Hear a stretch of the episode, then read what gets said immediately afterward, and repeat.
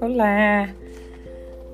Bem-vindos ao nosso podcast Louco Terapia. E hoje nós vamos contar uma história que, de uma pesquisa que foi feita na Universidade de Stanford na década de 60 pelo pesquisador Walter Mischel a respeito da, de adiar a gratificação.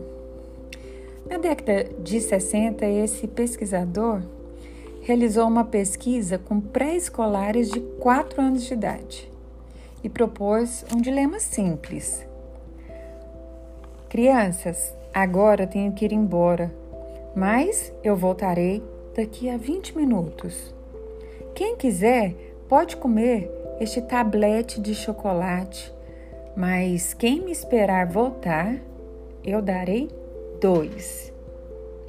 Então ele deixou alguns tabletes de chocolate sobre a mesa e se retirou da sala. Mas aquele dilema acabou sendo um verdadeiro desafio para as crianças dessa idade. Desenvolvia-se nelas um tremendo conflito e debate interior, que era aquela luta entre o impulso de pegar e comer o chocolate e o desejo de se controlar para alcançar depois, né, um objetivo melhor, que seriam duas barras de chocolate. É como uma luta entre o desejo primário e o auto, autocontrole, a impulsividade, aquele desejo que nos leva, que nos traz aquele impulso para a ação mas que às vezes é preciso ou é melhor esperarmos um pouco para conseguir algo melhor. Então, é, essa luta entre esse desejo primário e esse autocontrole, entre a gratificação imediata e uma recompensa se instaurou, instaurou entre as crianças sem dúvida que é uma luta indiscutível né, na vida de qualquer um, porque quem não gosta de chocolate, poucos, mas é, serve para entendermos melhor essa questão da adiar a gratificação, porque é uma habilidade fundamental para a inteligência emocional. Resistir a um impulso ao impulso de conseguir uma gratificação imediata para então conseguir uma gratificação melhor, uma recompensa por essa espera depois. Bom, resistir ao impulso é fundamental para qualquer tipo de autocontrole emocional, já que toda emoção é, supõe uma vontade de agir, de tomar uma providência, e é evidente que nem sempre esse desejo vai ser oportuno, não é mesmo? E nem sempre ele vai ser compensador.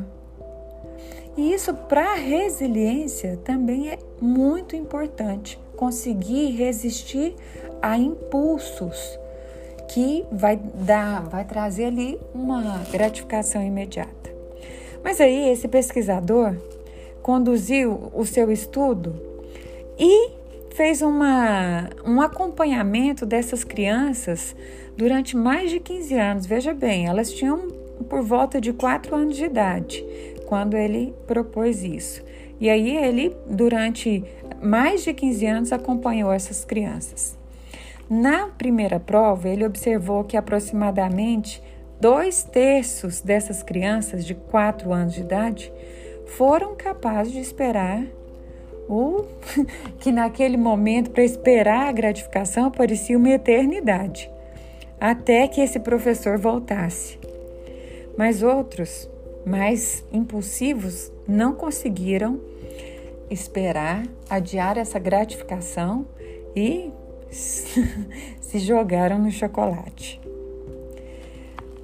Só que é, tudo isso traz mesmo uma grande lição. Na primeira, é, além de de trazer uma comprovação né, a, da diferença entre uns e outros, também a capacidade de, agra, de adiar a gratificação e de ter esse autocontrole emocional chamou muita atenção da equipe de pesquisadores.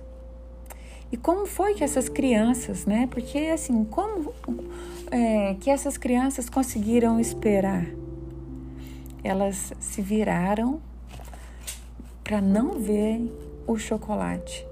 E aí se distraíram, cantaram, brincaram, fizeram alguma coisa para se distrair, para se distrair do impulso e daquele objeto de desejo. Algumas até tentaram dormir.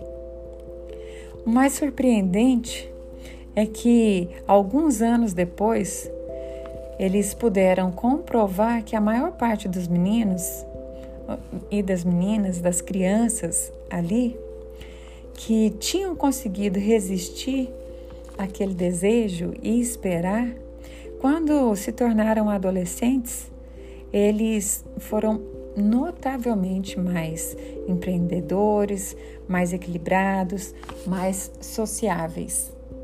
Aquele estudo comparativo, né? Ele revelou que em termos ali de grupo, as crianças que em dado momento superaram a prova do chocolate, a seguir foram 10 ou 12 anos mais tarde, pessoas bem menos propensas a se desmoralizarem, ah, foram se tornaram pessoas mais resistentes às frustrações, pessoas mais decididas e também mais estáveis. Claro que não se trata de que o futuro, em função desse aprendizado e dessa característica, já esteja ali definido, porque é, não necessariamente é uma questão que se nasce com isso, é algo que pode ser aprendido. Então, é, essa história e essa pesquisa nos mostra, né, ilustra muito bem a importância de adiar a gratificação, o quanto isso envolve um autocontrole, essa capacidade que a criança, como nós falamos no episódio anterior, na resiliência infantil ali desenvolvida desde a infância, como é importante a criança acreditar em si mesma, acreditar que pode ter controle sobre si, sobre suas emoções, sobre os seus sentimentos e sobre os seus impulsos. Isso é muito importante para o desenvolvimento da resiliência. Então lembrem-se, também se querem treinar as suas crianças a desenvolverem a resiliência e a inteligência emocional, pratiquem essa, é, essa tarefa de adiar a gratificação e ensine-os o que eles podem fazer enquanto esperam por algo melhor. Muito bem, pessoal, fica aqui mais é, um pouquinho desse conteúdo que, pode, que é tão importante para o nosso dia a dia e para as nossas famílias e nesse momento, nessa, neste episódio, para as nossas crianças. Podemos ser instrumentos de construção de uma vida saudável, de escolhas saudáveis, de é, decisões saudáveis e da construção de resiliência na vida das nossas crianças. Assim seguimos e até a próxima!